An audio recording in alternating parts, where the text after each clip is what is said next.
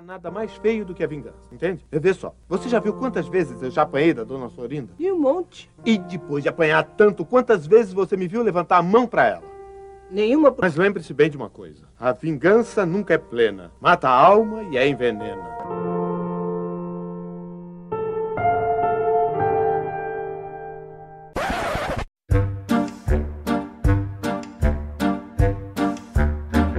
Mais um candeeiro elétrico e vocês não estão enganados. Eu tomei de assalto aqui no podcast. O Gabriel e a Ohana agora são meus convidados. Eu que sou o dono dessa porra aí. E é isso aí. Vamos trocar uma ideia hoje sobre uma trilogia cremosa. É mais puro suco do filme sul-coreano. E a gente não tá falando de Parasita. Quer continuar aí, Gabriel? Cara, então, a gente chamou o Guilherme hoje pra gente fazer um episódio sobre a trilogia da vingança de Park Chan-wook. Antes do Parasita já existia vida inteligente no cinema sul-coreano. E hoje a gente vai falar desses três filmes né, que é Simpatia pelo Senhor Vingança, Old Boy e Simpatia pela Senhora Vingança, que o terceiro filme eu particularmente achei. Mas a gente entra nisso, vamos por partes, vamos por partes. E aí, como o Romão sugeriu o tema, eu acho que ele pode fazer as honras aí de falar qual que é a dessa trilogia para a gente poder comentar a respeito. A gente falar sobre cada filme, um de cada vez. Ah, e também tá aqui, obviamente, né, a nossa anfitriã também aí do cast, a Ohana. Fala aí, Ohana. Qual foi? que é que tu tá nessa? Olá, pessoal. É, assisti, foi difícil o estômago aguentar até o fim a trilogia. Muito sangue, muita dor, muito desespero, mas foi incrível, valeu a pena. Eu recomendo cada gotinha de sangue para vocês. É, você falou de, de Parasita. É, eu acho legal também depois a gente ir falando um pouco sobre as referências, não as referências, mas as influências que o, o Old Boy e essa trilogia deu para o Parasita, né? Porque é, tem muita, muito paralelo que eu enxergo e às vezes a gente não conhece, né? Da onde vem, o que, que qual é a história do cinema coreano. Eu também não conheço tanto assim, mas por esses filmes que eu assisti do Park Chan-wook e que o Parasita eu acho que foi bastante influenciado e vai ser muito legal a gente fazer a comparação mais tarde.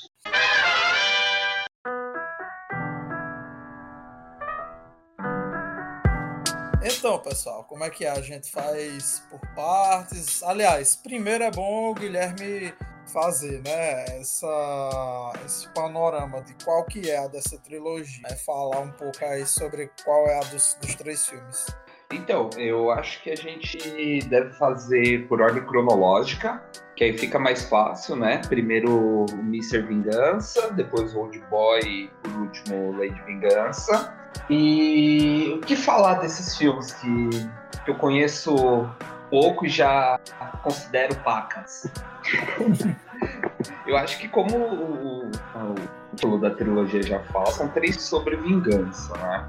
E eu acho legal porque eles abordam a vingança não só do roteiro do filme, mais, mas como a vingança pode ser vista de outra forma, elaborada de outra forma, que não as que a gente conhece é, pela forma ocidental, né? Eu acho isso que é mais legal. Então, os três filmes, cada um em, é, nos seus respectivos níveis, trazem a vingança, trazem pra gente uma boa dose de, de agonia, de desespero, dor. E são três filmes belíssimos, né, cara? São três filmes bonitos pra caralho, com uma trilha sonora maravilhosa, cada um uma história é, super original. E eu acho que dá pra gente começar por aí, né? Porque se a gente começar a falar muito, vai acabar ficando bagunçado, a gente não vai pegar ordem. A trilogia começou em 2002, né, com o primeiro filme Simpatia pelo Senhor Vingança. Uh, e qual que é da história do filme, né? Ele é segundo aqui a própria a própria ah, Gabriel, desculpa te interromper. É, eu acho que é melhor a gente dar um, um, aviso de spoiler, né? Porque eu acho que o filme vai ser todo com spoiler, né? O, o episódio. Desculpa. Pois é, desculpa aí, gente. Se a gente vai dar spoiler de um filme de 18 anos atrás. É, mas, mas é, assim, é, mas tipo se você ainda não viu a, a trilogia da vingança e você se, é, se incomoda com spoilers, ah, veja antes, porque vai ter spoiler pra caralho. Mas enfim. É, em resumo, né, para definir bem como é uma sinopse do primeiro filme, basicamente, segundo aqui a, as palavras né, do, do pai dos burros, o Google, é, ela é uma Ela é uma melancólica e violenta fábula sobre a vingança que deu errado, né? Conta a história de um homem surdo-mudo que sequestra uma garotinha para pagar né, por um transplante de rim para sua irmã. Só que a guria acaba morrendo. Calma aí, calma aí, Gabriel. Acho que você não falou que você está falando do primeiro filme. Mas eu tô falando do primeiro filme. Eu falei lá no começo. O primeiro filme. Desculpa. Aí o que que acontece? A guriazinha acidentalmente morre. E o pai fica muito puto e vai buscar por respostas e vingança. Né? E aqui fala que esse filme ele fez uma bilheteria fraca né, na Coreia do Sul, acabou em 30 lugar na, na bilheteria, na época que ele foi lançado. Ele acabou cobrindo menos do que o custo da produção do filme, tanto na bilheteria doméstica quanto na bilheteria internacional, né? Uh, nos Estados Unidos mesmo, o filme só fez 45 mil dólares. E, mas mesmo assim, ele foi aclamado pela crítica. É para vocês verem como essas coisas nem sempre andam lado a lado, né? Aliás, muitas vezes não andam lado a lado. Às vezes um filme ele é muito bom, mas mesmo assim ele não, não vai bem, né? Na bilheteria. Ele não acaba cativando o público. Só que depois de, de alguns anos, essa trilogia ela acabou ganhando um status de filme cult, né? De filmes cult. É, mais tarde o, o, valor desses filmes foi reconhecido, eles acabaram é, ganhando esse, esse lugar assim de clássicos do, do, do cinema sul-coreano, né? E aí a gente começa falando do primeiro filme, que assim, eu particularmente, para mim, o, o, primeiro é o meu favorito dos três. E, e para vocês, o que, é que, vocês acham? Quer falar, ah, eu, ou, eu, ou Vou falar então. O primeiro também foi o meu favorito. Eu gostei muito da, da trama, assim, do, do roteiro. É, eu acho que dá para entender porque ele foi, assim, fraco na, na, nas vendas. Como que chama isso? A audiência foi fraca porque ele é, ele é um pouco mais artístico, assim, assim, experimental, eu diria, talvez. É, uns takes longos, muito silêncio, que é muito legal também, porque o personagem principal ele é, ele é surdo, então a gente tem muito, muitas cenas sem, sem áudio, assim, e, e isso causa uma tensão bem grande, ainda mais por causa de toda a história que a sinopse que o Gabriel já contou. Tem muita as cenas muito tensas, muito, muita vingança envolvida, vontade de, de matar. É, e o que eu achei bem bonito esse filme, e os, e os personagens, eles são muito explorados. É, cada um tem, assim, ninguém é vilão no filme, ninguém é mocinho. Eles têm vários lados, várias motivações. E isso é uma das coisas mais incríveis, assim, eu acho que da maioria, da, de toda a trilogia. Talvez menos no terceiro filme. Mas essa coisa que tem uma linha tênue entre o que, que é o certo a se fazer, o que é o errado a se fazer, o que é justo, o que não é justo. Tudo isso fica meio balançado ali, porque cada um tem os seus motivos. E, nossa, muito, muito foda. Outra coisa muito legal que eu achei desse filme é a questão de colocar assim escancarado meio que os problemas sociais dos personagens. Então a gente tem uma, uma parte ali no começo do filme a gente é apresentado para os personagens de classe mais baixa.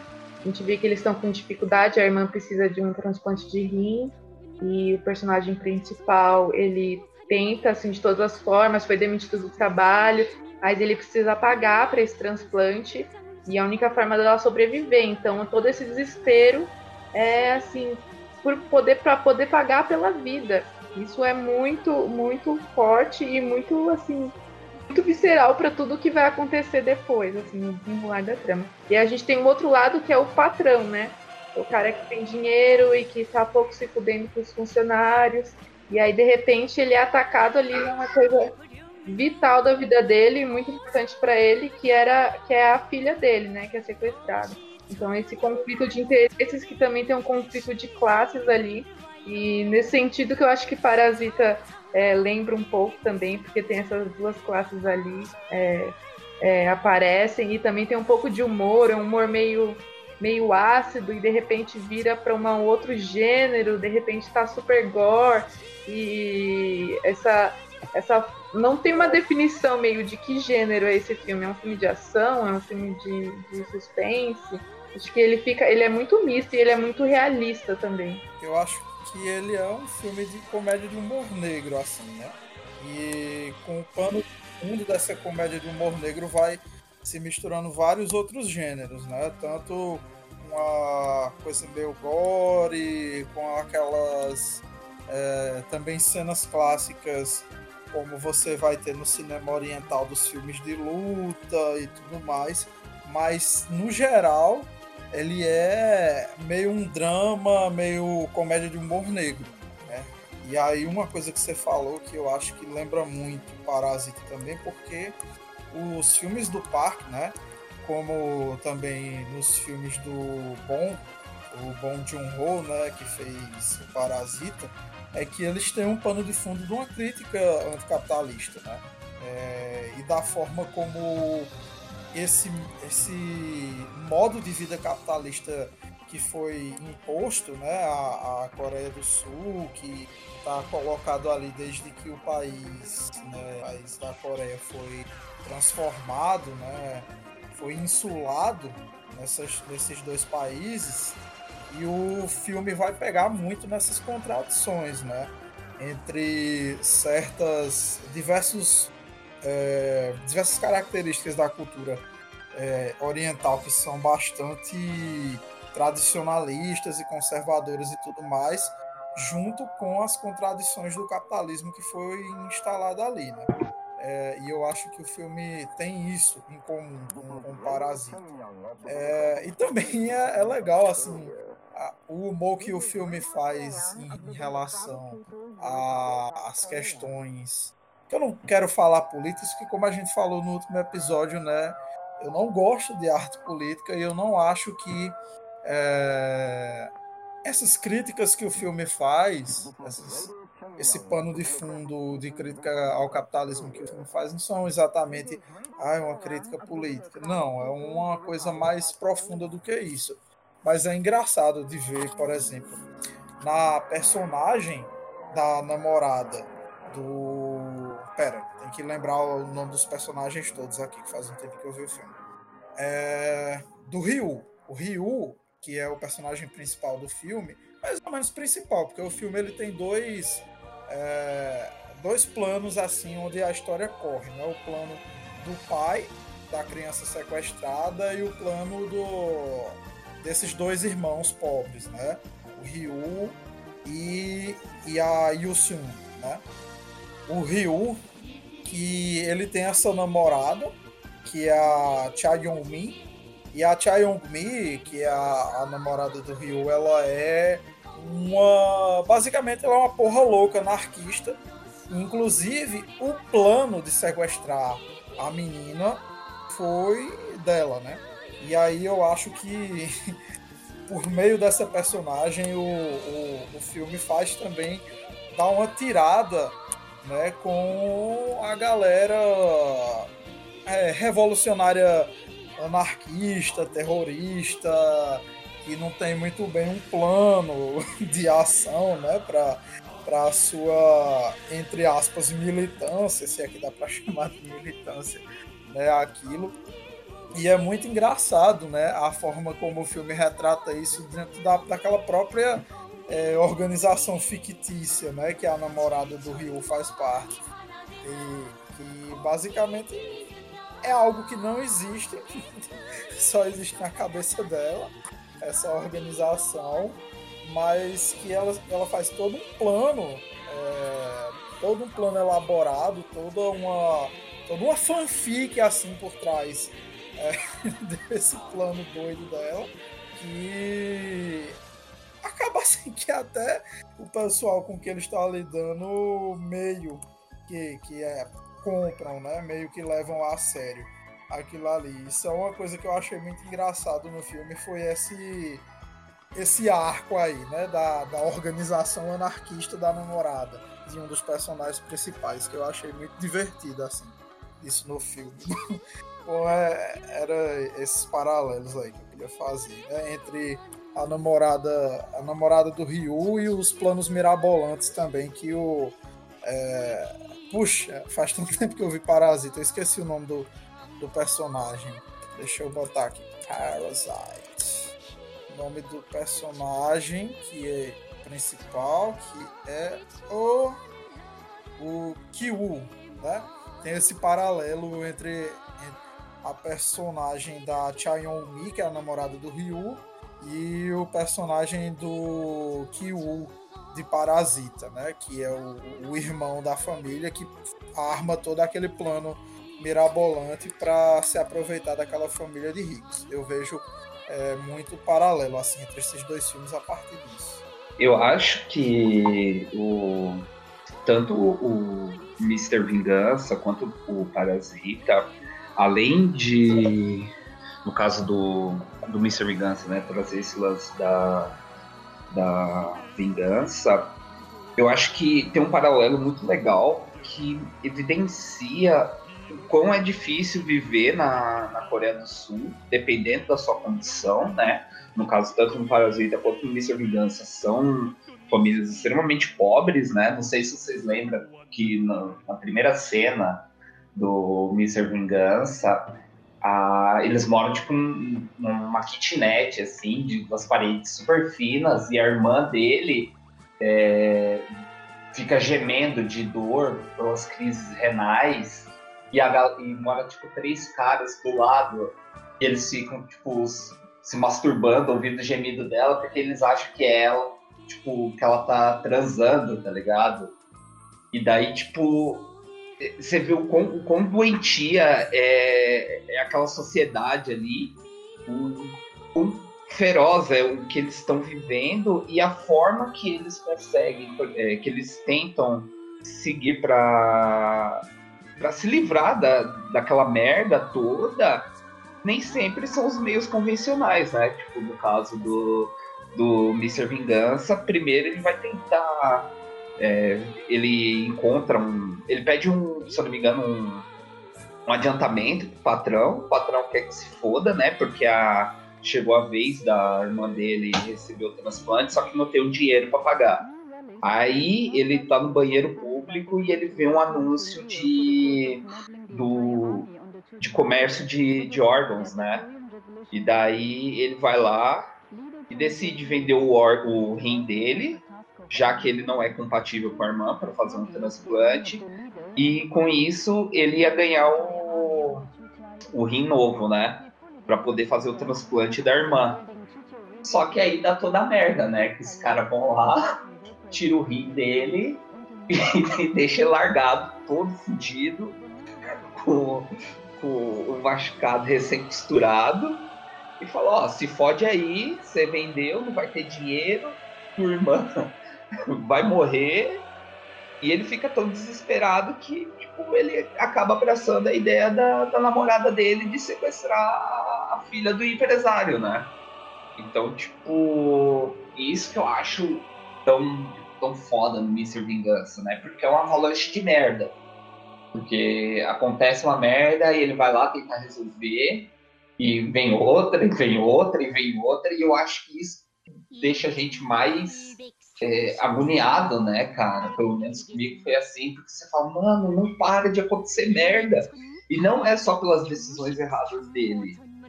É também por causa da situação do, do negócio, tá ligado? Isso eu acho, tipo, muito foda. Não sei se vocês têm mais alguma coisa pra falar. Faz tempo que eu tinha visto o filme, né? Aí eu, assim, de última hora, fui olhando, fui revendo, né? O, o plot do filme para tentar me lembrar, porque eu não ia ter, ter tempo de assistir os três filmes de novo é, por esses dias. Aí eu disse, não, então eu vou só. É, eu vou só olhar o, o plot do filme de novo, porque eu vou lendo a, a, descrição e eu vou lembrando das cenas, né? E aí eu tava olhando aqui, vou até abrir de novo aqui, que eu não sei porque que eu fechei. Mas enfim. Mas. Cara, então, aí o que, que, que acontece, né? Como o Guilherme falou, você. Tem um outro filme, cara, que, que eu achei bastante bastante parecido com esse filme. Porque ele também é um filme de um trambique que dá errado. E eu gosto de ficar fazendo paralelo com outros filmes assim, porque é, vai, vai dando uma enriquecida na, nos nossos comentários. Mas tem um outro filme que, que também é de um trambique que deu errado, que é um filme dos irmãos Coen, que eu acho que vocês já devem ter visto, que é aquele filme Fargo, né, que depois até rendeu uma série, que inclusive recomendo, tanto o filme quanto a série. São excelentes. Os irmãos Coen são muito bons, esse filme é muito foda. Né? E no Fargo, basicamente, era assim: o cara é, inventa um trambique com dois, dois bandidos, dois capanga, para sequestrar a esposa dele e pedir, pedir um resgate pro pai da esposa dele, que é rico né? E aí ele ia dividir o dinheiro do resgate com eles dois para poder se separar da mulher e cair fora, né? Mas só que, no entanto, os caras acabam matando a mulher dele sem querer, né? Acontece um, um acidente, ela morre e daí para frente as só vão ladeira abaixo. E conforme eu ia vendo esse filme, eu não conseguia parar de lembrar de Fargo. Eu fiquei, puta que pariu, bicho. E Fargo é um filme mais antigo, né? Então não sei se o Park Chan-wook teve alguma influência assim, né? Que o filme é de uns seis anos antes. Fargo é de 96 e o Senhor Vingança é de 2002, né? Como a gente já falou aqui. Mas enfim, as coisas vão, vão degringolando de um jeito assim, né? Porque dá errado, a menina acaba morrendo. E aí é, é, o cara vai tentar. o cara vai tentar. Quando ele consegue o dinheiro, ele vai voltar para casa. E aí a, a, irmã dele descobre que ele. que aquela criança que estava lá na casa tinha sido sequestrada, a irmã dele se mata. E aí ele vai enterrar vai enterrar a, a, vai enterrar o corpo da, da, da, irmã, só que aí ele não enterra direito e acabam descobrindo o corpo. Velho, as coisas vai, vai ladeira abaixo, assim. Por que, que eu falei que é uma comédia de humor negro? Porque, bicho, você fica rindo de nervoso a porra do filme todo. Porque tudo dá errado, bicho. Tudo que tem para dar errado, dá errado e as coisas só vão degringolando, indo da ladeira abaixo. E o filme inteiro parece que você tá vendo uma porra de um acidente de. um, um engavetamento, assim, na, na estrada em câmera lenta, assim. Você tá parado na beira da estrada, um, um, um, um acidente prestes a acontecer em câmera lenta. Parece um. Como, como o cara uma vez falou, não lembro quem foi que disse isso. Eu adorei, eu sempre falo isso quando quando eu vejo uma merda dessa que eu falo, bicho, é um AVC em câmera lenta esse filme. Ele fica dando, dando uma merda atrás da outra, né? Tem até. É, é, cara tentando cometer harakiri, é, não consegue. Tem essa onda dele, dele enterrar a irmã dele, só que aí ele não enterra direito e descobrem, né? E aí ele vai tentar depois encontrar os, os traficantes de órgãos que passaram a perna nele, né? E ele vai matar os caras. Só que aí ele acaba sendo esfaqueado. E aí depois o cara, o cara pega a namorada dele e vai, vai torturar ela. Bicho, é uma merda atrás da outra, assim, né? O, o filme. E no final, a mensagem que o filme basicamente quer passar é porque assim, os três filmes é cada um é mostrando tipo uma, um aspecto, né, da vingança. Né? E eu acho que o, o primeiro filme que eles querem mostrar muito é aquela coisa de que tipo, ah, a vingança não compensa, né? De tipo, você vai tentar se vingar, só que no processo de tentar se vingar, você acaba se fudendo né, e, destruindo sua vida. Eu não sei se vocês, vocês também ficaram com essa impressão que a, a mensagem que o primeiro filme passa é bem essa, assim, né? Não sei se vocês concordam. Sim, eu vou falar aqui um pouquinho, já passo para o Guilherme. O que eu achei muito legal, assim, muito louco, é porque ele também tem é, não só o pai, né, da, da menina que ele sequestra tem motivos para se vingar, mas ele também tá muito puto com o pessoal que roubou o rim dele. E ele também quer se vingar desse pessoal. Então, assim, é um ciclo, um querendo se vingar, vingar do outro. E cada atitude que eles, que ele tomam, que eles tomam em direção a isso, a vingança, alguma merda acontece com ele. Por exemplo, ele vai lá é, matar esse pessoal do rim e aí é, deixa a namorada dele sozinha. Aí o, o, o cara, o, o pai, é, vai lá torturar ela. Então é assim, é sempre faz uma coisa, é como se fosse uma ação e, e, e, reação o tempo todo. Outra coisa que eu achei muito legal, que eu acho que a gente tinha que comentar, é, eu achei que esse filme, em questão assim da violência explícita, do gore, ele é, ele é menos chocante do que Old Boy, por exemplo. Mas ele tem umas cenas muito estranhas, muito desconfortáveis. E aí não é pela imagem explícita.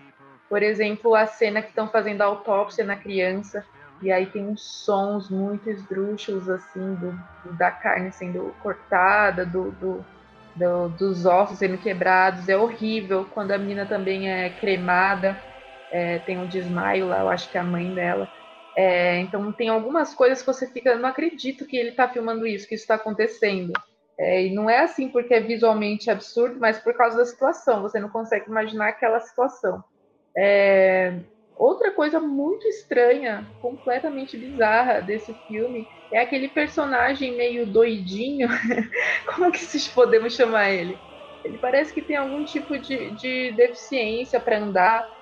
É, mas ele aparece nos momentos muito decisivos ah, do filme, cara, por exemplo, é um quando a criança morre afogada.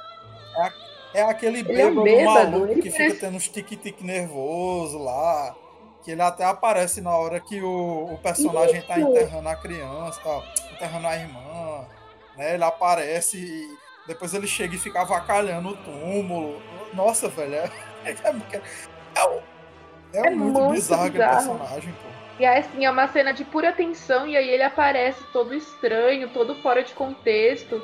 E assim, ele tem algumas ações, parece que ele tá ali só para causar um estranhamento, mas ele que denuncia, ele que fala quem é, qual era o carro que estava lá na hora do, que a menina morreu. Ele dá umas informações para a polícia também que a gente fica assim, como assim? Mas é, eu acho que tem essas, essas cenas, esses momentos de estranhamento, igual também os as cenas cortadas, tem uns jump cuts assim, também às vezes eles voltam para uma parte do filme que não tinha sido mostrado e vai para frente. Eu acho que tudo isso é para causar uma sensação de nossa, o que está acontecendo? O que é isso que está acontecendo aqui? É, isso é muito legal, deixa você o tempo todo assim antenado. Você quer ver o filme, quer experienciar aquilo por inteiro e não tem muito lugar comum, né? Você sempre está sendo surpreendido ali.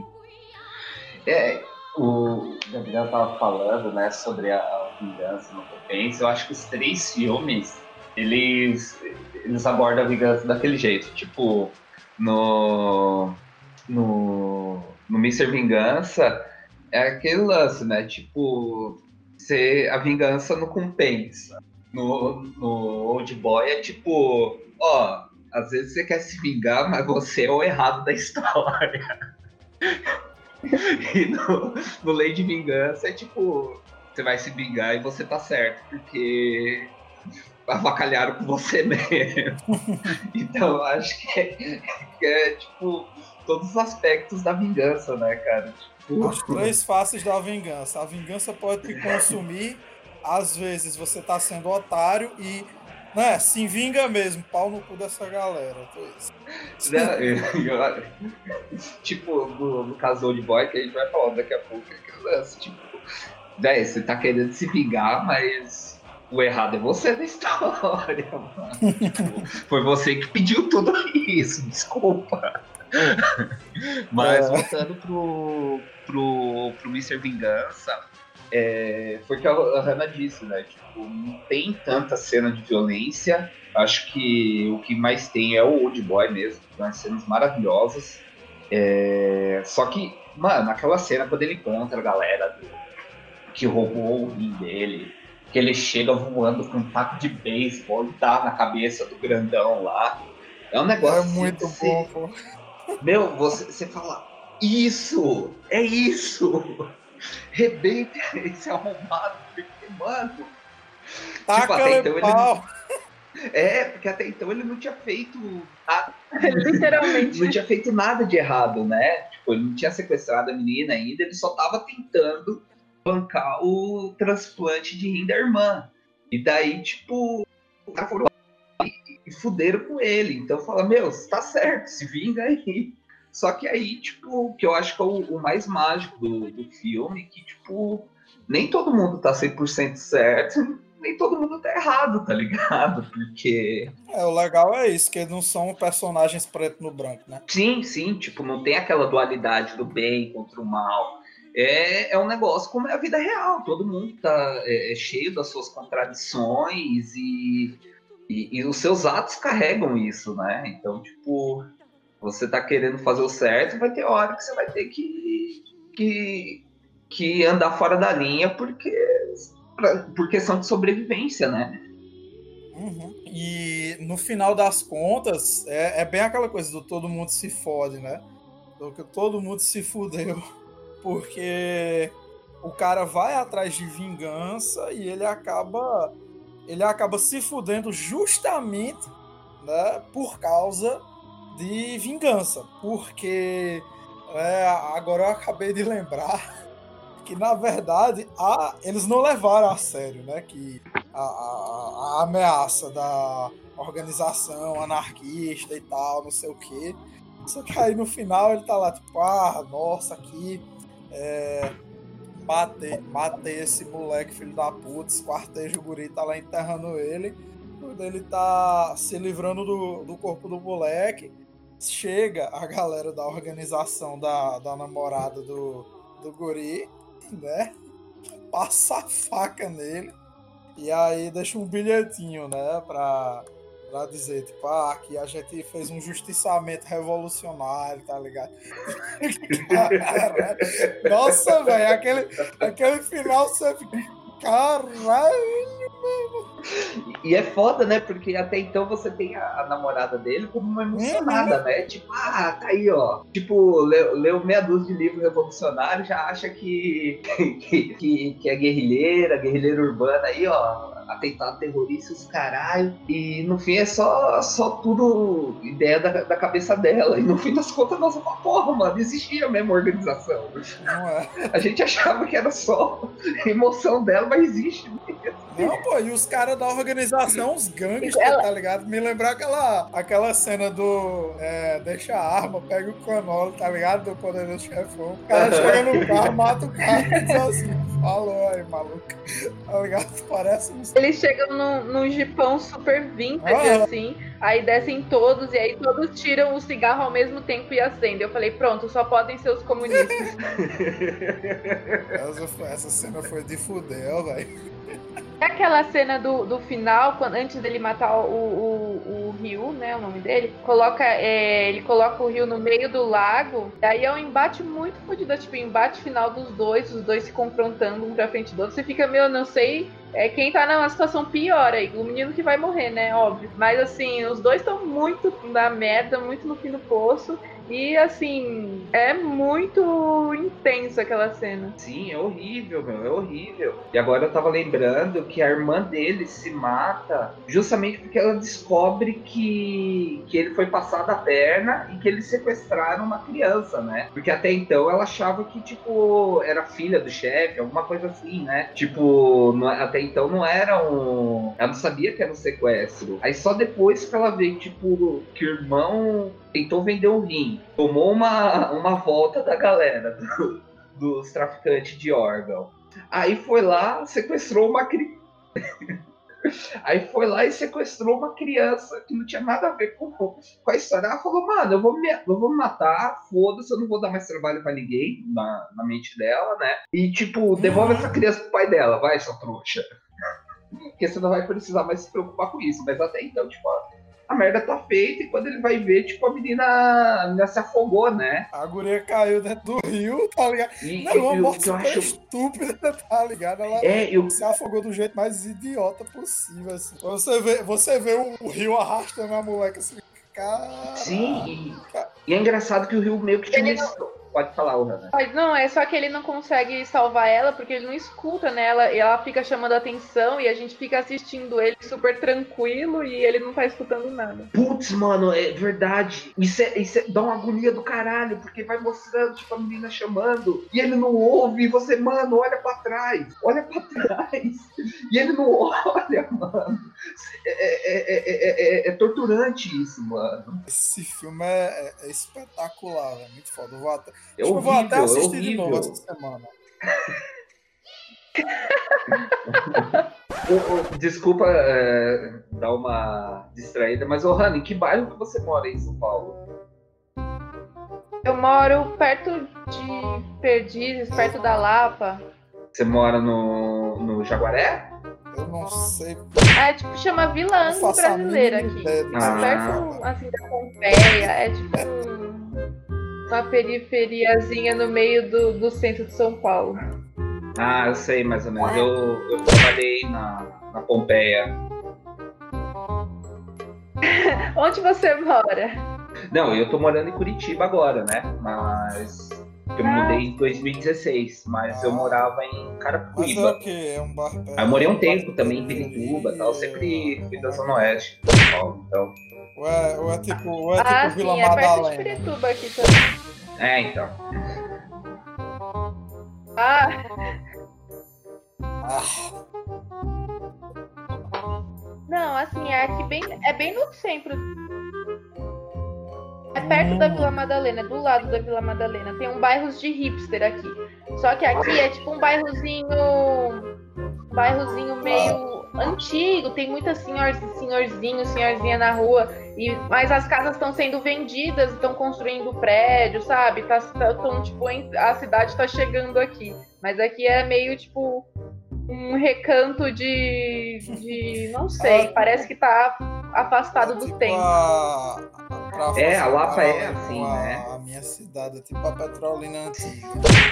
Tem as casas com aquela arquitetura quase. Um negócio assim, quase. Que o Veloso não escuta eu falando isso, mas um negócio assim meio barroco. Barroco não existe! Mas enfim. Mas é aquele estilo ali, colonial, pronto, é esse o termo. Quase um estilo colonial e tal, assim, tem esses prédios antigos aqui, apesar da minha cidade não ser tão antiga assim, né?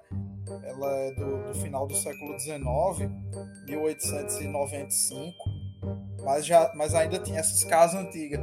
E aí, tipo, só que a especulação imobiliária já tá cercando já, né? E aí. Ah, nossa, mas por que que vocês estão falando disso? O que é que isso tem a ver com o episódio? Tem tudo a ver, gente. Especulação É muito imobiliária feio, né? É uma face da, da desigualdade social. Mas é isso, tipo, é uma coisa que. É, gente, tem tudo a ver, por exemplo, com o Parasita. Parasita, a especulação imobiliária tem, tem tudo a ver com aquele filme. né? Verdade. Inclusive, vou jogar um shade aqui, o Parasita que tratou a questão da especulação imobiliária um milhão de vezes melhor do que a Aquarius. né? Eu não assisti Aquários, né? Então. Eu não sei, velho. Tipo assim, eu gosto, sabe, dos filmes mas sempre tem uma coisa nos filmes do, do Kleber que me incomoda um pouco, que é aquela coisinha meio. Ai, meu lacre militante em alguns filmes dele, tá ligado? Que sempre, sempre. É aquele problema que eu falei no último episódio sobre é, fazer arte política. Às vezes ele é muito político, ele é muito político ah, e a coisa de tipo fazer uma reflexão mais orgânica e tudo mais que não entra, né? Que para mim os... ele deixa algumas coisas muito explícitas. É, né? umas coisas muito com muito didatismo, nenhuma sutileza assim. Eu até gosto, eu gosto do, do Kleber e tudo mais e acho que fez um filme muito legal ali no Bacurau, com toda aquela coisa de fazer um cinema de gênero e tal. Apesar de também ter tido esses problemas, mas foi um pouco menos, né? Mas, sei lá, eu acho que nesse, nesse quesito os, os sul-coreanos, eles sabem muito bem fazer isso. Ah, bota, velho, bota. Bota os brasileiros para mamar. Tem que ser dito aqui. né? O pessoal, o pessoal tá, velho, tem que ser, tem, tem que ser um pouquinho mais sutil Sei lá, eu não gosto, eu não gosto de didatismo, eu não gosto de didatismo. E eu acho que o problema também é, é, quando a galera se perde na, na crítica e esquece um pouco da arte, tá ligado? Não que uma coisa seja desassociada da outra, mas você fala, mano, tá, eu gosto de crítica, tá ligado? Eu vivo isso, né? Mas eu quero ver arte também, tá ligado? Não, quero ver só, tipo, um, um, uma lacração sem sentido para a gente parafrasear a galera de, de, direita, né, que fala que os filmes são lacrador, mas muitas vezes o filme que tenta ser político, ele se perde numa lacração assim sem, sem sentido. É um negócio que, tipo, é só crítica social poderosa e sem, sem arte. Aí vira poema do Mauro Iaso. Ai, aí fica parecendo poesia do Bre. Oi! Ai, gente, sei lá. Rapaz, nesse, nesse episódio o cancelamento vem. Acho que vai ser muito cancelado. Não, ser, a gente vai ser cancelado aqui. Vou falar aqui em off, mas teve uma pessoa, sabe? É, que comentou. No, God! Falou, pô, muito legal. Please, no! Vocês tal. Ah, eu sou da. No! Sou... Please, no! Pá, podia me recomendar pra mim uns livros sobre esse assunto e tal. Eu fiquei assim, ah, sei lá, pessoal, cultura. No! É, não sei, não sei, se, não sei se o que eu tenho pra recomendar vai, vai, vai lhe agradar, sei lá. Né? Eu não sei, velho. Eu sinto. Essa assim... parte é aquela que você não vai colocar, né? No episódio. É... Não ser cancelado mesmo. Não, essa, essa parte aí. Do... No, God, please, no! Tá, a parte do Mauriase, sim. Por quê? Porque isso vai ser uma bordoada educativa. Sabe? Botar o Mauriase na palmatória. Ma Mauro, você não, você não sabe escrever poesia. Mas Não dá pra ser bom em várias coisas, né? A gente é, pode. É, verdade. Pode ser, pode ser, bom em muitas coisas, mas poesia não. Poesia, poesia não. não. Mas enfim. Chega! Passando pro próximo filme, que é o filme mais famoso da trilogia, é... quem de vocês aí pode fazer uma sinopse, para não ficar só eu é, falando sobre o resumo? Vai, Hanna, aí eu faço do Lei de Vingança. Tá bom. Então, Old Boy é o segundo filme da trilogia. Ele é de 2003 e ele conta a história de, de um cara. Ele é apresentado assim no começo como um bêbado, é, que ele, ele, ele tá preso. A gente não sabe muito bem o motivo. Parece alguma coisa. Ele foi pra delegacia, tava bêbado, fez alguma coisa, foi pra delegacia. Então a gente sabe que ele é, é mais ou menos a gente é apresentado para ele assim. Aí em seguida ele, ele é liberado, ele tá indo para casa, ele é sequestrado. E aí ele passa 12 anos, 15 anos. Quantos Acho anos? São 15 anos, né? 15 anos preso, é, ele é sequestrado, ele passa 15 anos preso num quarto. É, tem televisão, tem os móveis básicos, mas ele não sabe a razão de ele estar preso. Então ele tenta se comunicar, é, ninguém nunca fala nada.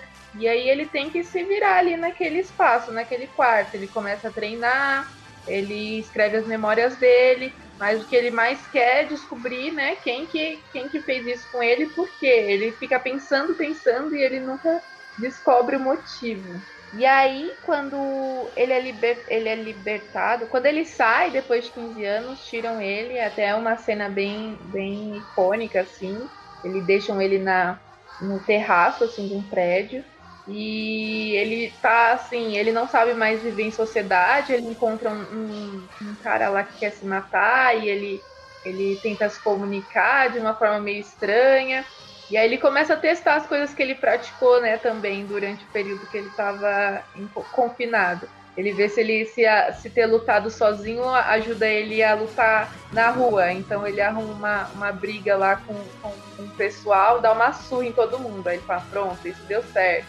E aí ele vai, vai testando e vai tentando descobrir ver, é o que que o que que como que tá o mundo e também é, como que ele vai praticar, né, colocar em prática a vingança que ele, que ele queria, que ele queria é, contra quem e quem, né, descobrir quem sequestrou ele. É, até que ele conhece uma moça de um restaurante, comida japonesa, e eles começam a conversar, eles se conhecem, ela ajuda ele, leva ele pra, pra casa dela, eles começam a ter um romance ali, e ele também começa. Meu Deus céu, acabei agora de lembrar do plot twist do filme. É, total. Nossa senhora, mano! Nossa, O bicho, é muito velho. O cara. Porra. O cara que sequestrou ele começa a aparecer em determinados momentos, dá umas dicas pra ele, é, tenta fazer ele descobrir por que, que ele foi sequestrado. Então o cara, além de tudo, quer jogar com ele e quer fazer ele entender o motivo do sequestro. E isso vai até as últimas consequências. No- Nossa, eu- o Old Boy, eu, eu sou suspeito pra falar porque ele é o, foi o primeiro filme que eu vi da trilogia, antes, muito antes de ver os dois, e o que eu vi mais vezes, né?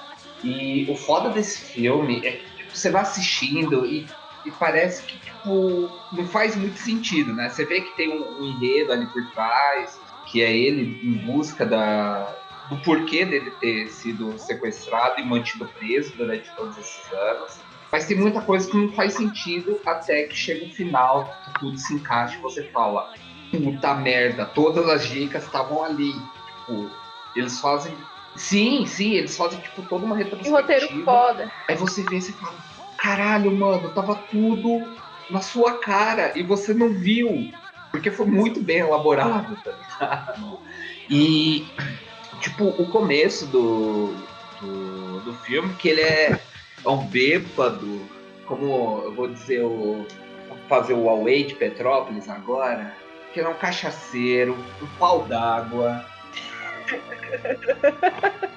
Sai pra encher a cara, porque o direito do. Porque o, cachaceiro toma no cu hoje pra amanhã tomar no cu de novo. E é basicamente o que acontece com ele: que ele saiu no aniversário da filha, tomou um porre, foi preso por baderna, por bagunça, foi levado pro chilindró, não respeitaram ele, por balbúrdia, foi levado pro chilindró.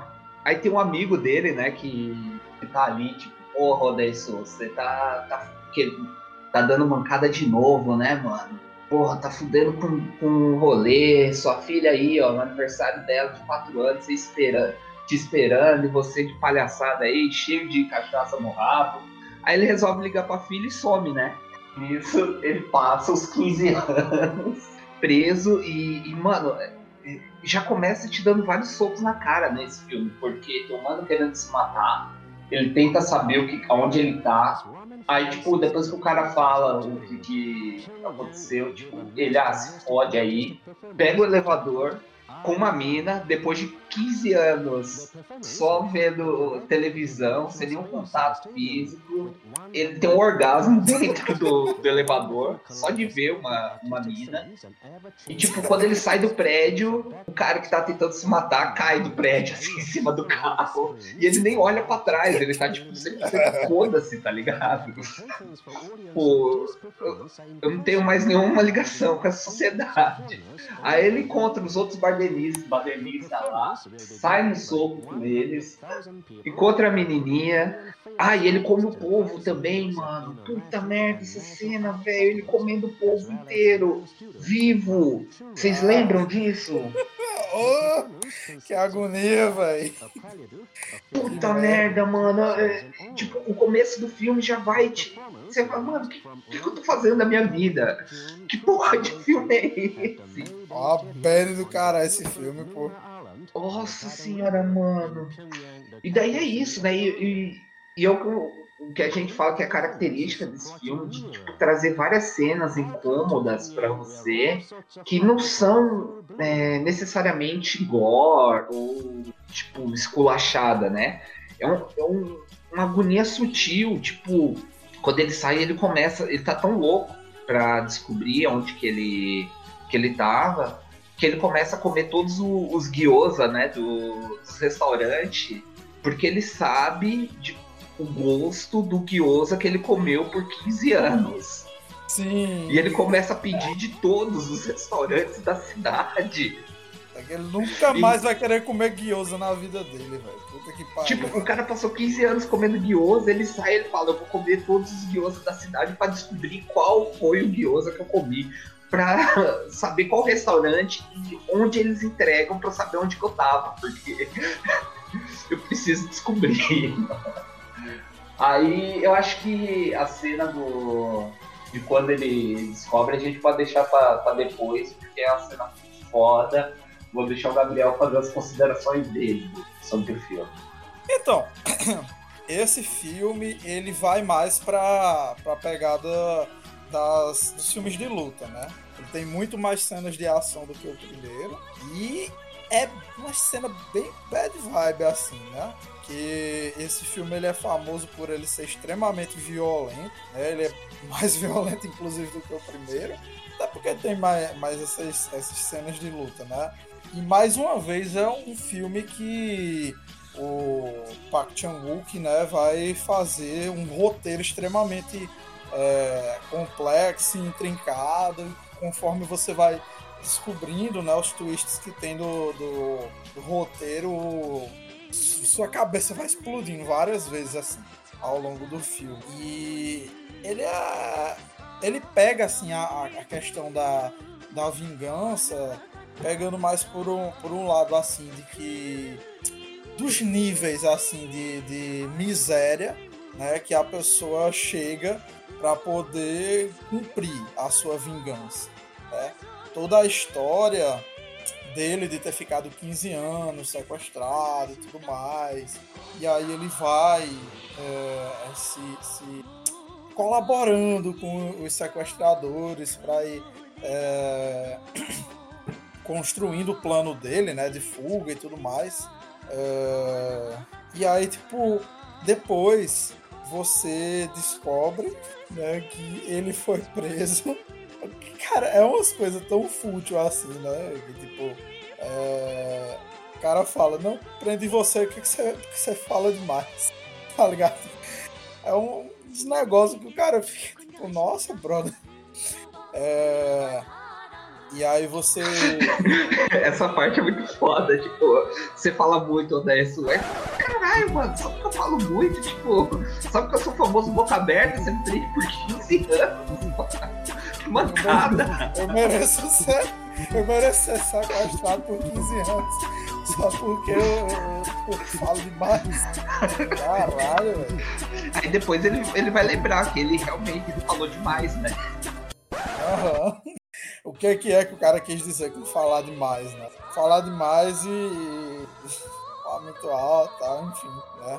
E o cara que sequestrou ele, depois você descobre, né? Que era um cara super rico, é, que aí dá um ultimato para ele, né? se, tipo, ah, se você conseguir descobrir por que, que foi que eu te. Por que, que foi que eu te prendi, então é, eu me mato. Tá ligado? Aí você cumpre sua vingança. Senão, é, eu vou matar Mido. É, a Mido. É, enfim, ah, eu não sou bom em coreano, não, gente. Desculpa. A Mido, né? Que é a, a, a namoradinha que ele arrumou. Né? Mas, enfim. É o foda é que quando a gente descobre, fica, pega até mal a gente ficar chamando de namorada, né? É, cara, mas é. é, é... Gente, isso é muito doentio, cara. Não, não! academia.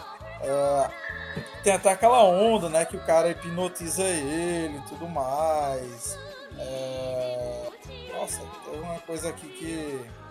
Ah, sim! Nossa, velho. Agora eu lembrei o que, é que o cara quis dizer com falar demais pariu. Nossa. Égua. Égua, macho. Ele, é porque... já que a gente já entrou né, na zona dos spoilers. Cara, é, é, porque eu, eu acho muito massa desses filmes, porque, tipo assim, é, é sempre uma, uma grande, um grande plano de vingança construído há, há, há muito tempo, né? Que é baseado numa coisa porque esse filme aqui, eu acho que o outro, outro aspecto que ele pega da questão da vingança é daquele dizer, né? Que tipo, quem faz a merda nunca lembra, só quem foi afetado é que lembra, né? Que ele nem sequer, ele nem sequer lembra da merda que ele fez pro cara que sequestrou ele, né? Que, que foi basicamente destruiu a, destruiu a vida do cara, porque ele fala demais. Porque ele foi, enrolou, que ele viu o cara comendo a irmã. Aí o cara vai se vingar dizendo: Ah, tá bom, você fudeu a minha vida porque você foi boca aberta e falou demais sobre o meu incesto. Então, pra me vingar, eu vou fazer você cometer incesto, você não vai nem saber. Vai, você não Tá ligado? Um paralelo assim totalmente escroto aqui, nada a ver, mas me lembrou do plano do, do Cartman naquele episódio. O Scott tem que morrer do South Park, tá ligado? Ele faz o guri comer os próprios pais na, no Chile, tá ligado? Que é muito. Desculpa, gente, eu fiz um, um, um paralelo muito paia, né? Mas enfim. Mas aqui me lembrou, assim, o nível de complexidade da vingança, tá ligado? Eu achei foda isso.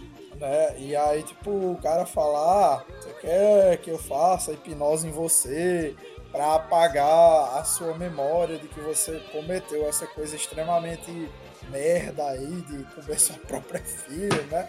Enfim, nossa, cara, é muito. É muito bad vibe esse filme, pô. Puta que pariu. Nota 10, recomendo. Foda demais. Agora eu vou, vou falar umas coisas que talvez eu seja cancelada pelo cinema. Manda bala. Eu acho. Essa coisa do. Ah, então ele foi hipnotizado para se apaixonar pela própria filha e a filha foi hipnotizada para se apaixonar por ele e ninguém se lembrar de nada. Eu acho um pouquinho forçado. É tipo aquele que fala Deus ex machina, você não sabe como fazer isso acontecer, então você joga uma hipnose. É como aqueles filmes que ah, nada disso aconteceu, é tudo um sonho. É, tipo, muito, uma coisa muito esdrúxula, tipo, uma mulher super. É, como se fala alguém que hipnotiza o outro? Hipnóloga? Então ela é a mais, a mais fodida hipnóloga e aí ela consegue é, fazer os caras se apaixonarem e seguirem todo o roteiro planejado pe pelo vilão lá da história. Eu não gosto um pouco disso, eu acho que isso faz também é, os personagens ficarem muito. É, a gente não sabe muito bem quem eles são, ou quem, o que faz parte da hipnose, o que faz parte do, do, da vontade deles. E também outra crítica a personagens que eu tenho é, é o próprio. Eu não sei o nome dele, eu, tenho, eu tinha que saber os nomes aqui realmente. Não o, o, o vilão, o. Ah, ah cara dele. Sim, o sequestrador. É... Isso, o sequestrador. O é o Lee Woodin. Ele é completamente psicopata, né? Diferente do outro, do filme, do primeiro que a gente estava falando, que as pessoas tinham motivações. Ele tinha uma motivação que, que era dentro da cabeça dele. Ele achou que aquilo era um grande problema e que, a, que o, o Daisuke era o responsável por toda pela morte da irmã dele, quando a gente vê depois que não, né?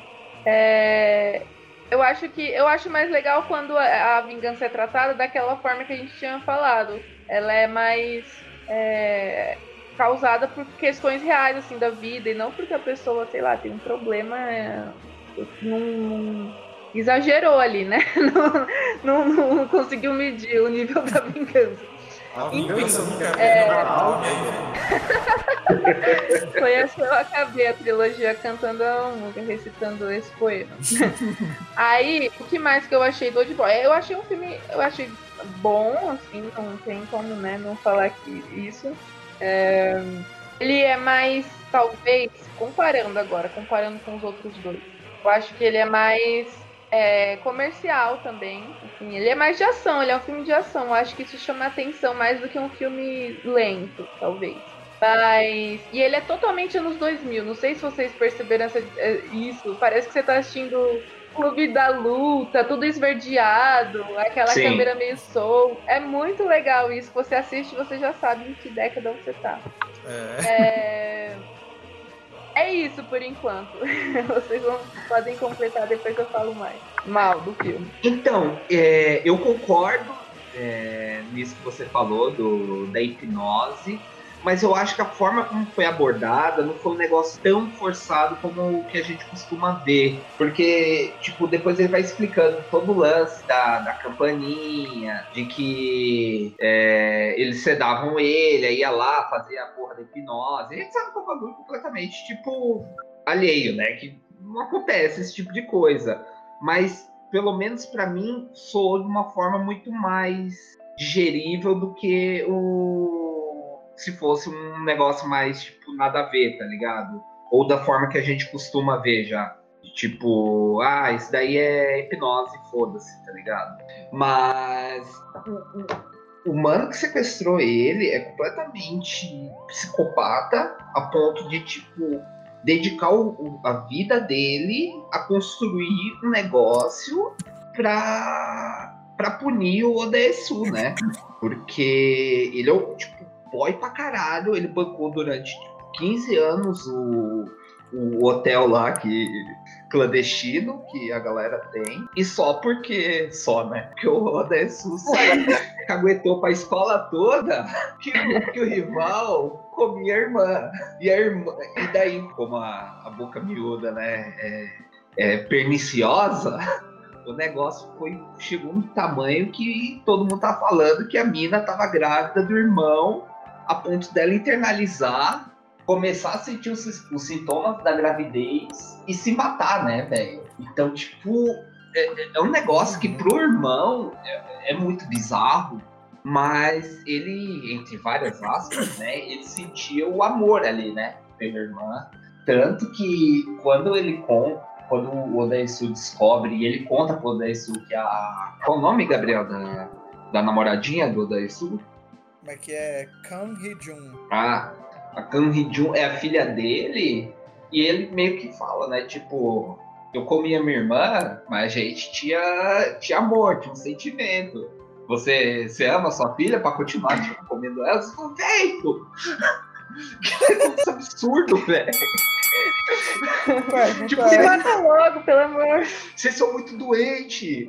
E daí, tipo, chega o clímax que ele fala, tipo, pro, pro Podesso, tipo, eu, eu vou aguentar pra ela. Ele, não, não, não, não fala. E, e, daí o ator, ele faz um trabalho tão bem feito, mano, que você cons consegue acreditar que é o cara se implorando ali de verdade. Pra não contar, que ele começa a falar: Você quer que eu seja seu cachorrinho? Eu vou ser seu cachorrinho. E ele ajoelha, e ele começa a latir, e ele tenta lamber os pés do cara. E o cara, tipo, segurando pra...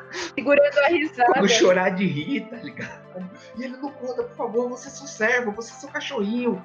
E, e o cara, tipo, segurança e fala, meu Deus, que doença é essa, velho? É muita humilhação, bicho. Sim, até o ponto que o Odessu vai lá e corta a própria língua, tipo...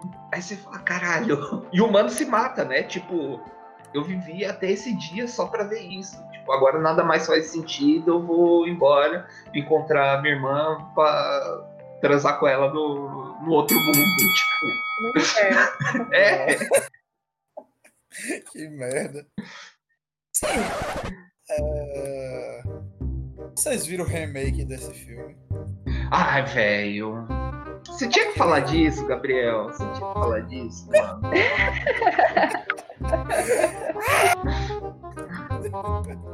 Você viu, né? Eu vi, cara. Eu gostaria Eu de, de desver. Eu gostaria Eu de não- desver. Eu não vi. Conta não. pra gente do remake, eu fiquei muito curiosa. É, você vai falar que eu não vi. não. Mano, eu assisti há muito tempo. É, não assisti de novo por motivos óbvios. tipo, É, é ruim. É, é fraco. É uma história tipo, completamente. Tipo. A, americanizada, tá ligado? Porque é o que o- que os estadunidenses sabem fazer de melhor, que é pegar um filme que é bom e pra eles não terem que Caralho. legendar, eles preferem re- refilmar. E eu fico mais puto que Prefere foi o. soltar um toletão em cima do filme original. Diz Sim, aqui, sim. ó, o que eu acho do seu filme. É, é tipo o Hack. É tipo o Hack. O Hack foi um filme. Tipo, o primeiro filme é muito bom. Aí eles foram lá e regravaram. Tipo, refilmaram Foi uma pra, pra fazer a versão deles e, tipo. Você fala, mano, vocês ficam mordidos mesmo, né? Que. Que os outros países façam filme bom. Existe cinema fora dos Estados Unidos também. É, tipo, é tipo aquela coisa, tipo, ai, não, muito legal esse filme que você fez. Deixa eu só pegar, deixa eu só pegar ele aqui e fazer uma merda pasteurizada, completamente. é, Eu vou arrancar fora a alma do filme que você fez e fazer uma cópia bosta em inglês dele, né? Por motivos de. Foda-se, porque eu posso. Tipo isso. Sim, porque eu tenho dinheiro. Eu tenho dinheiro, pau no seu cu aí, foda-se. E, e o que eu fico mais puto é que o- foi o Spike Lee que se. se dignou a fazer essa merda, tá ligado? Fala, mano. Sério mesmo? Tipo, você já tem tanto filme bom, cara, por que se der com isso, né, velho? Quanto pra pagar, é boleto. É, pode ser, né? Só pode ser. Não tem outra Tipo, explicação, não, tá? pra você ter uma noção, o, o ator que faz o. o Odaesu é o Josh Brolin, né? Uhum. que é um cara grandão, tal, bombado. E o que eu acho mais foda do Old Boy é justamente ser um cara que, que não tem cara de herói. Não tem cara de. Ele, ele tem cara. É um cidadão médio. É, o, o, um pau Um d'água. cara que você vê, um cara que você vê dormindo na mesa do bar, assim. Bebe Sim, cachaça até dormir na mesa do bar. É esse sim. cara. E é muito, muito louco até naquela cena que ele, famosa do corredor, que ele vai lá. Ele, ele acaba com todo mundo, dá uma surra em todo mundo, mas você vê que ele tá se fudendo também. Ele leva uma facada, ele fica cansado. Ele não é tipo o demolidor. Exatamente. Ele, ele tá, ele tá batendo porque ele, ele praticou isso por muito tempo, mas, mas ele tá no limite dele também. Mas a idade ele- se denuncia, né? Assim. É, ele praticou e ele tá num ódio tão grande, né? Tá num ódio tão grande de, de querer descobrir que ele, tipo, não vê mais nada, né? Ele sai batendo e foda-se. Tanto que eu acho, é, você falou dessa cena do corredor, uma das cenas mais fodas e agoniantes que eu já vi do, do, fi, do, do cinema é, é essa do, do Old Boy, quando ele encontra um mano que cuida lá das câmeras. Ele fala, você vai falar? Cara, eu não vou falar. Ele, então tá bom. Aí ele amarra o cara, abre a boca do cara, ele pega a parte chanfrada do martelo Ave e bota o dente do cara, ele fala, não vai falar. E você vê ele dando só a primeira torcida, escorrendo sangue, você fala, meu Deus! Meu Deus, velho, que agonia daquela cena. Mano! Tipo, se ele esmagasse a cara do, do maluco com o martelo, não seria, Seria tão. Não incomodaria tanto, cara. Mas, tipo, Nossa, É um negócio- uma agonia de coisa com dente, unha, alicate de ficar puxando. Ah, Oh. God! nossa, velho.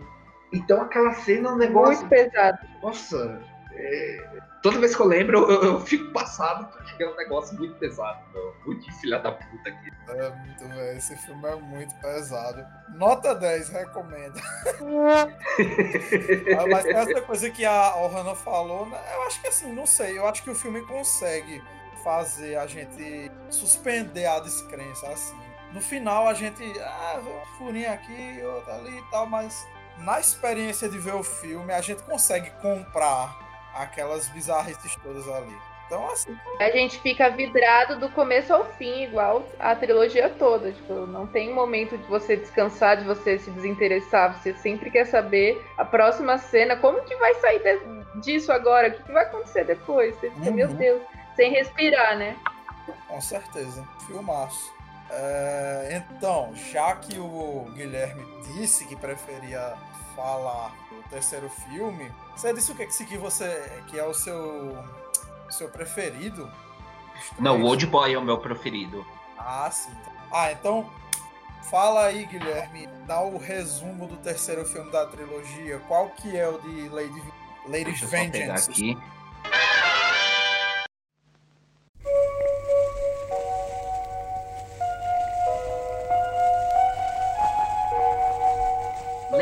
Vingança é o filme de 2005, onde a gente tem a menina Lee Gun-ja, que aos 19 anos ela foi presa injustamente pelo assassinato de um menininho de 5 anos. Pelo sequestro e assassinato do menininho de 5 anos. Daí ela passa 13 anos na, em cana. De certa forma, construiu o respeito lá, porque ela dava um jeito de, de punir toda a, a, a, bandida mais fia da puta que tinha lá, que gostava de abusar das, das outras presinhas, botava as manicomas para lavar as calcinhas dela.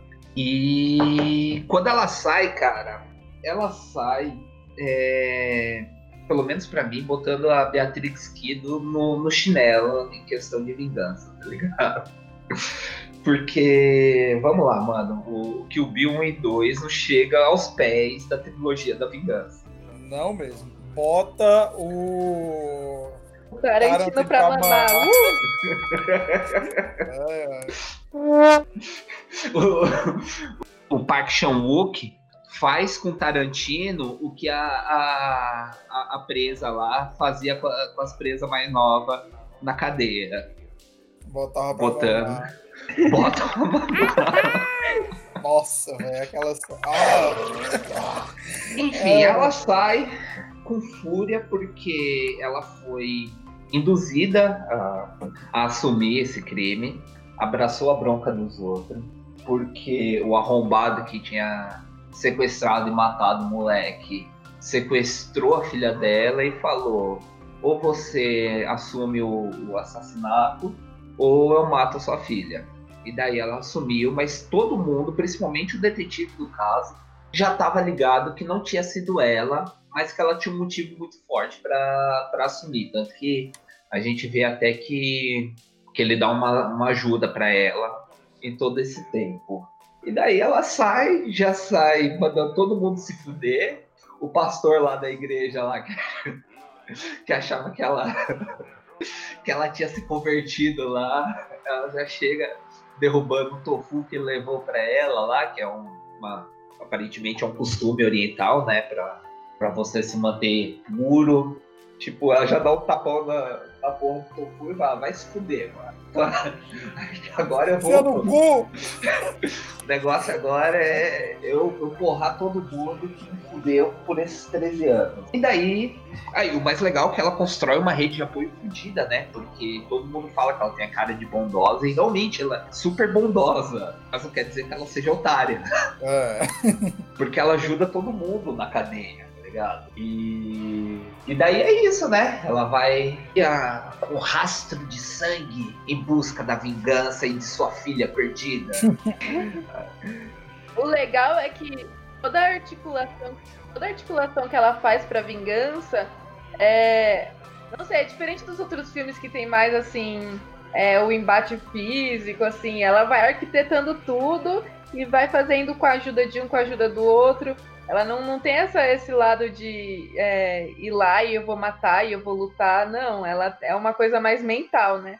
Ela vai conversando com um, é, vai, descobre uma coisa aqui, descobre uma coisa ali, é, pega ajuda de alguém.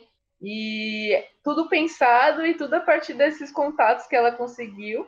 E é legal isso que você falou, ela é muito boazinha, ela é tão. É, convence todo mundo, é, faz tudo tão bem quando ela vai lá visitar, né, a... Ah, eu acho que isso é um spoiler. É, tudo é spoiler, né, mas eu acho que eu vou estar avançando muito já, na história. A porteira já foi aberta, já. É, ela, vai, ela vai atrás dela, consegue encontrar, né, localizar onde está a filha dela, que foi adotada. E aí ela vai atrás, né, na Austrália, a filha dela foi adotada por um casal. Ela explica a história, fala, só queria ver um dia, conhecer a minha filha. E o casal gosta tanto dela que a cena acaba eles bebendo juntos, se jogando no chão. Leva ela, pode levar ela para Coreia do Sul para ela conhecer.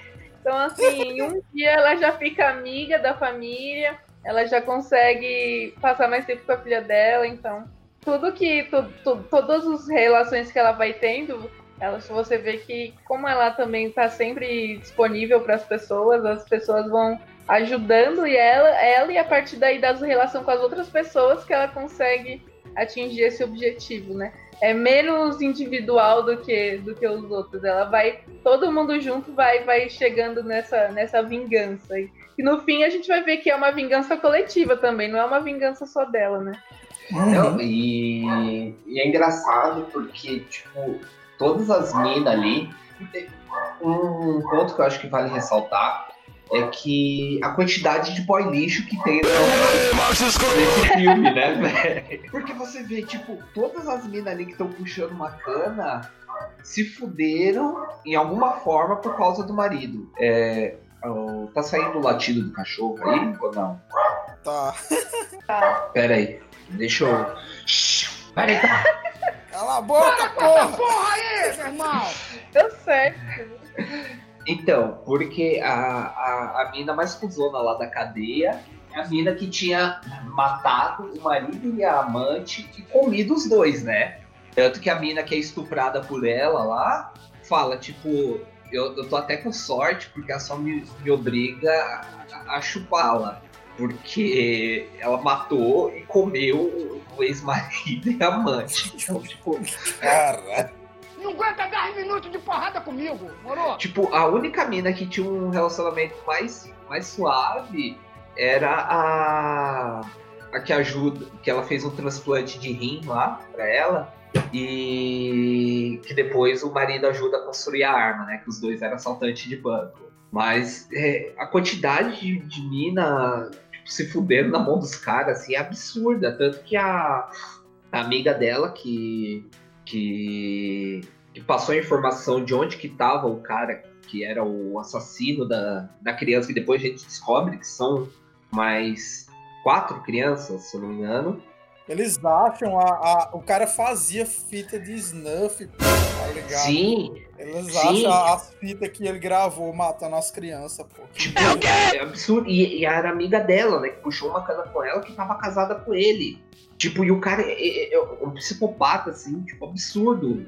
Que um- uma das cenas que mais Essa amiga, essa, essa moça fez um favorzão, porque o cara era muito escroto. Nossa, horrível. Eu- aquela cena dela, dele jantando e do nada ele para de comer, levanta, pega ela, vira de costas, assim, tipo, praticamente estupra ela ali, né? Tipo, Não. Acho que não tem outra, outra palavra, assim.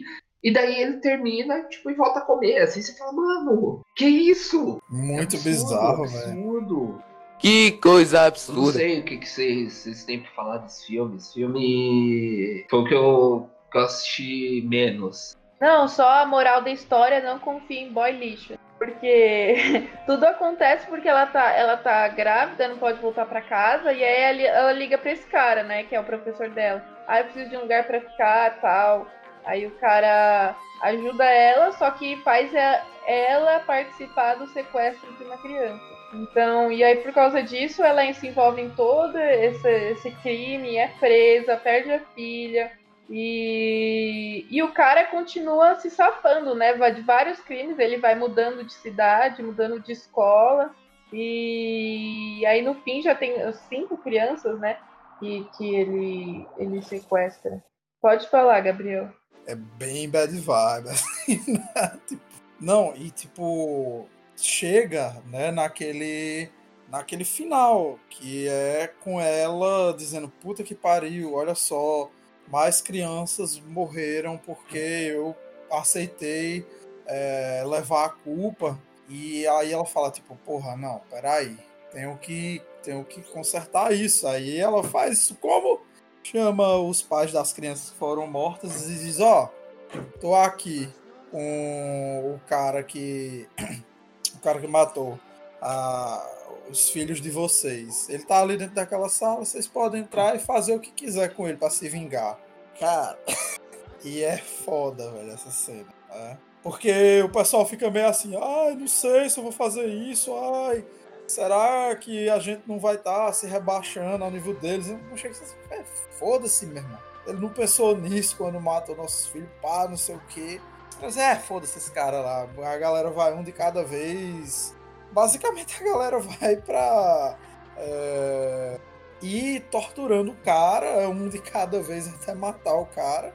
E, e tirar, né, uma foto de todo mundo junto para dizer, ó, aqui essa foto para ficar de prova, porque se alguém tentar caguetar, vai estar tá aqui a prova de que todo mundo participou, assim garantir que ninguém, né, é, ia inventar de x-novar a galera, né? É, e aí eles pegam e enterram o corpo do cara depois do lado de fora. Bem. Não, não, é só dizer, tipo assim, é é um final. Porque é um final, assim, bem pesado, assim, né? Desse filme. No começo eu tava meio. Ah, não sei o que, ah, mais chatinho, né? Esse filme e tal, mas quando foi chegando na. Foi chegando nessas cenas, nessas partes, eu fiquei, caralho, meu irmão! É bem bad vibe, assim, muito foda.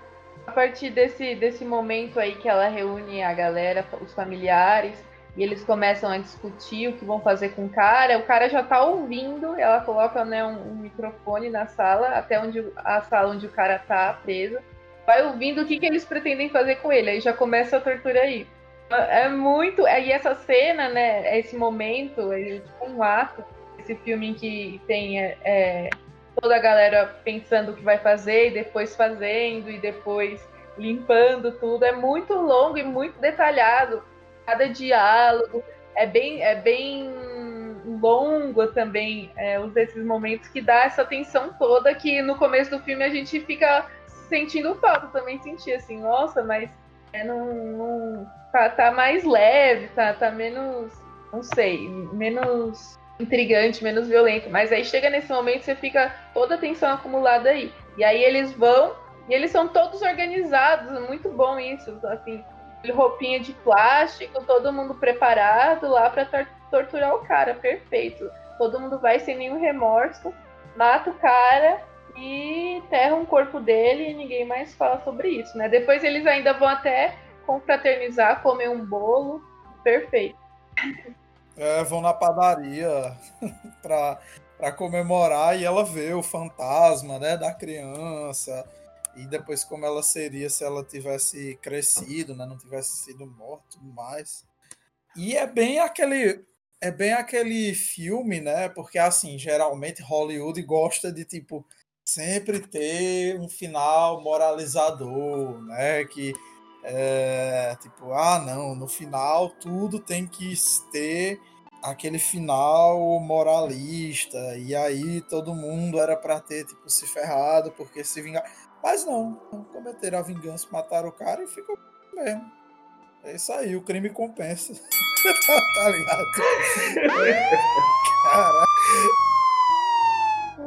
E ela até fala eu me vinguei, mas eu não me sinto muito muito, diferente, né? Tipo, não, não saiu o peso das minhas costas. Tipo, fiz, mas foda-se, continua a mesma merda, passei pelas mesmas situações e vamos ter que lidar com isso agora. É, mas, tipo, não vou sofrer é, consequências é, criminais, né, a respeito disso.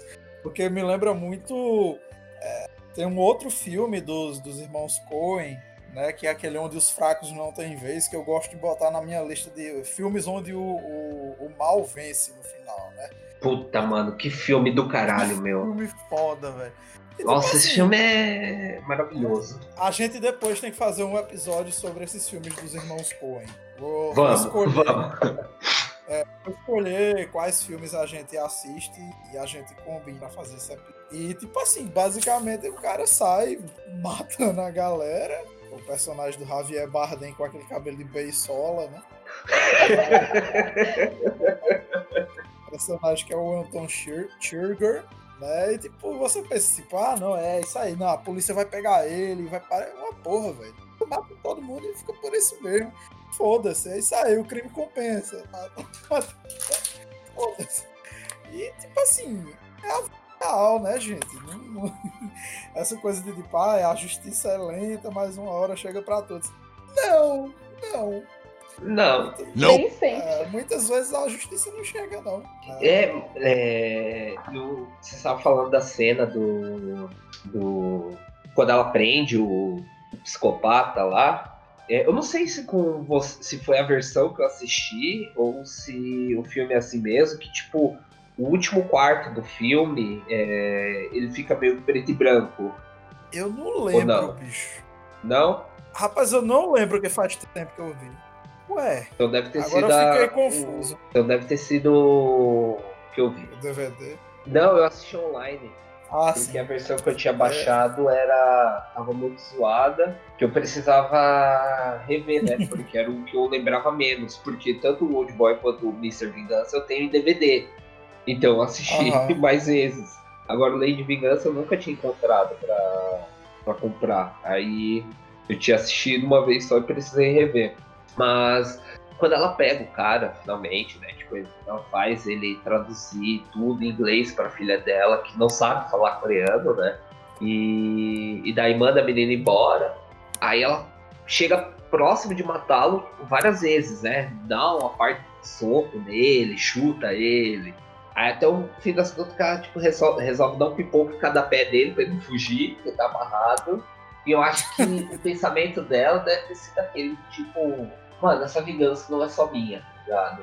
Aham. Tipo, porque ela ia matá-lo quando ela pega o celular no bolso dele e vê que junto com a bolinha de gude do, do menino que ela foi acusada de ter ah, matado, tinha mais quatro. Aí ela falou, mano, não foi só ele. Exatamente. Tinha mais quatro. Aí ela fala com o, o inspetor, né? Vamos chamar de inspetor. O detetive. o detetive lá responsável pelo caso dela. E daí eles dão a batida na casa dele, encontra todas as fitas, chama todas as famílias. E, mano, aquela parte é a mais filha da puta, velho. Puta merda. Dela mostrando o vídeo pra família, das crianças chorando, velho. É, é muito fodido. E daí ela fala, e daí ela fala que, tipo, quando vocês ouviram a, a criança chorando na ligação, era a gravação. Ele já tinha matado ela. Aí você fala, puta merda, velho. É, Vai tomar no cu. ele meu." matava e depois ia pedir o resgate. Porque ele queria comprar um iate. Merda, Sim, velho. mano. Esse é o pior. É Outra motivação escrotíssima, né? Que só os seres humanos. O ser humano é o único que mata outras pessoas por um iate. É o único animal. É, tá? Nossa, aí, tipo. E eu acho legal que ela chama todo mundo e fala: então, vocês querem entregar, ele pra polícia ou vocês querem fazer o justiçamento aqui? E daí ela. Galera, Tipo, desse- e daí, Bora tipo, ele- desmanchar ele no bicuda. Porque eu vou te moer na porrada. tipo, ela armou um negócio assim muito profissa, né? Porque, tipo, tá lá os plásticos estendidos, tem roupinha de plástico pra todo mundo, pra ninguém, tipo, sair sujo de sangue. E, e eu acho. Ficar digital de nada. Pra não ficar digital de nada e dar faca pra, pra galera. E a parte que mais mexeu comigo é que tá a, a, a filha e o pai. Eu acho que a mãe se matou depois da morte do filho. Tipo, que ela tá conversando com, com a outra senhora, que é a última, que é a avó do, do menino que. de um menino que foi morto.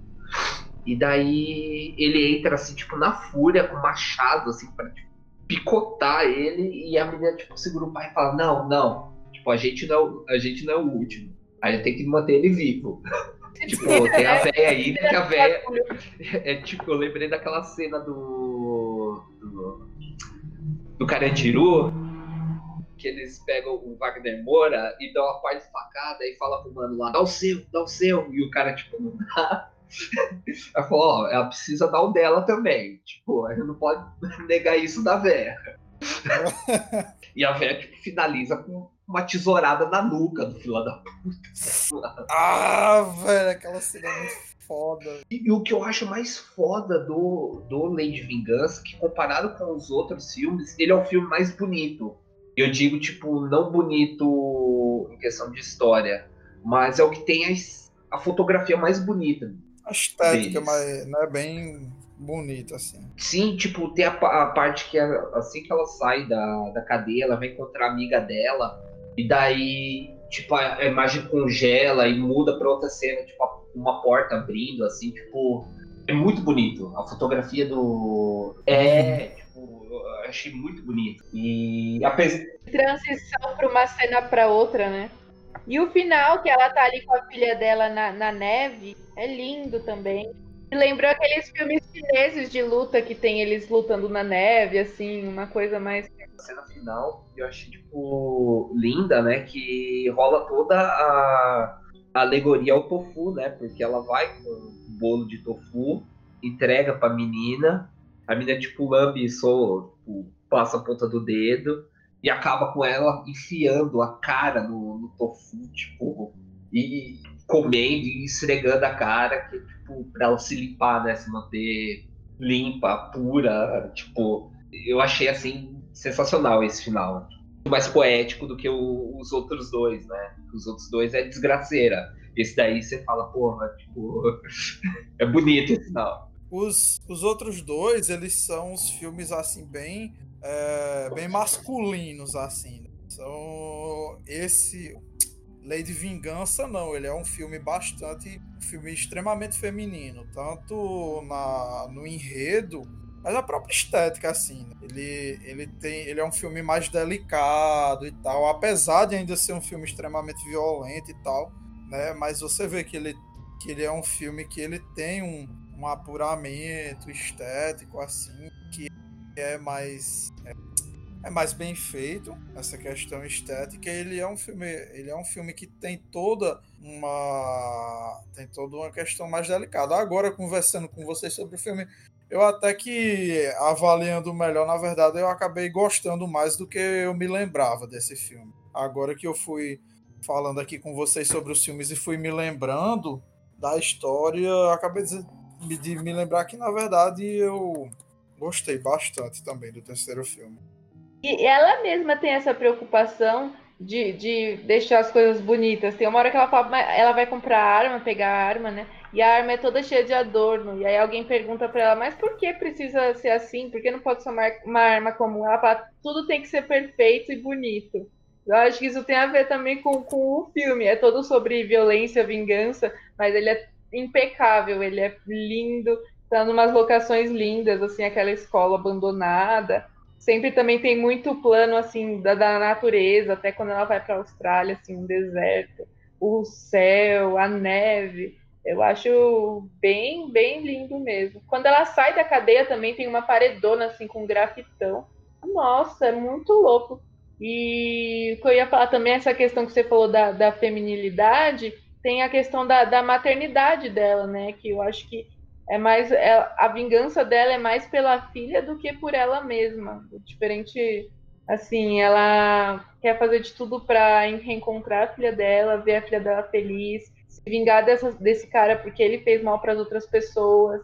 Assim, nem é tanto que ela se sente muito é, vítima, mas porque ela vê que esse cara fez várias vítimas, incluindo ela, incluindo a filha dela e os outros, e é mais altruística, assim, é tipo como se ela fosse a vingadora e, e fizesse essas coisas porque ela tem um bem maior, ela tem o amor dela pela filha, tem o amor das famílias pelas crianças. Eu acho que é mais, mais assim, bonito nesse sentido, mais poético também. Bom, então, né, gente, eu acho que a gente é, conseguiu, né, fazer nossa análise dos filmes. Adoro esse meme. A nossa análise aí do, dos filmes, né? Da trilogia da vingança. Vão vir mais é, episódios como esse. É, eu gostei muito desse episódio. Eu gostei também porque nesse episódio eu falei um pouco menos. Vocês se soltaram mais, né? Eu, pelo menos foi a impressão que eu tive, né? Depois vai abrir lá no editor de áudio, vai estar minha faixa de áudio gigante. Mas. acho que não, dessa vez eu acho que não.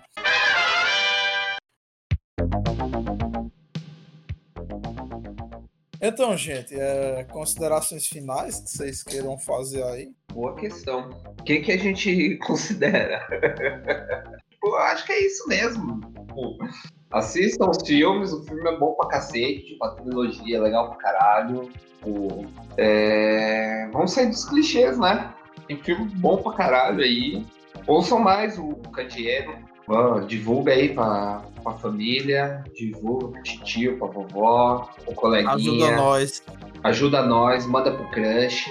Em breve vai ter um, um crossover aí de Candeeiro e o Pod Party, que é o meu podcast. Que a gente é assim, né? Uma grande família, muito linda, todo mundo cheiroso que tá tentando aí não ser cancelado, apesar das opiniões impopulares. Polêmico. Ai, ai. E eu queria agradecer a vocês, que são dois queridos, e é um prazer enorme oh. conversar com vocês. Eu gostei pra caramba de, de falar sobre esses filmes, de conversar com vocês, e acho que é isso, né? Pois bem. Ohana? É, queria sugerir para todo mundo que está ouvindo, para o pessoal assistir mais filmes coreanos, asiáticos, desintoxicação do cinema hollywoodiano. Um ano sem assistir filme estadunidense. É. Acho que isso faz a diferença na vida de todo mundo. E que a gente continue fazendo mais podcasts, mais episódios sobre filmes, livros, músicas é, de vários lugares diferentes e legais. É isso, gostei muito do episódio também. Sempre legal conversar com vocês e a gente se vê na próxima. Hum, e é isso aí, pessoal. É, espero que vocês tenham gostado desse episódio. Um grande cheiro na boca de vocês e até a próxima. Tchau, tchau! tchau. Ah, a Blublé. a Blublé. Cara. Essa foi difícil. Acabou, porra!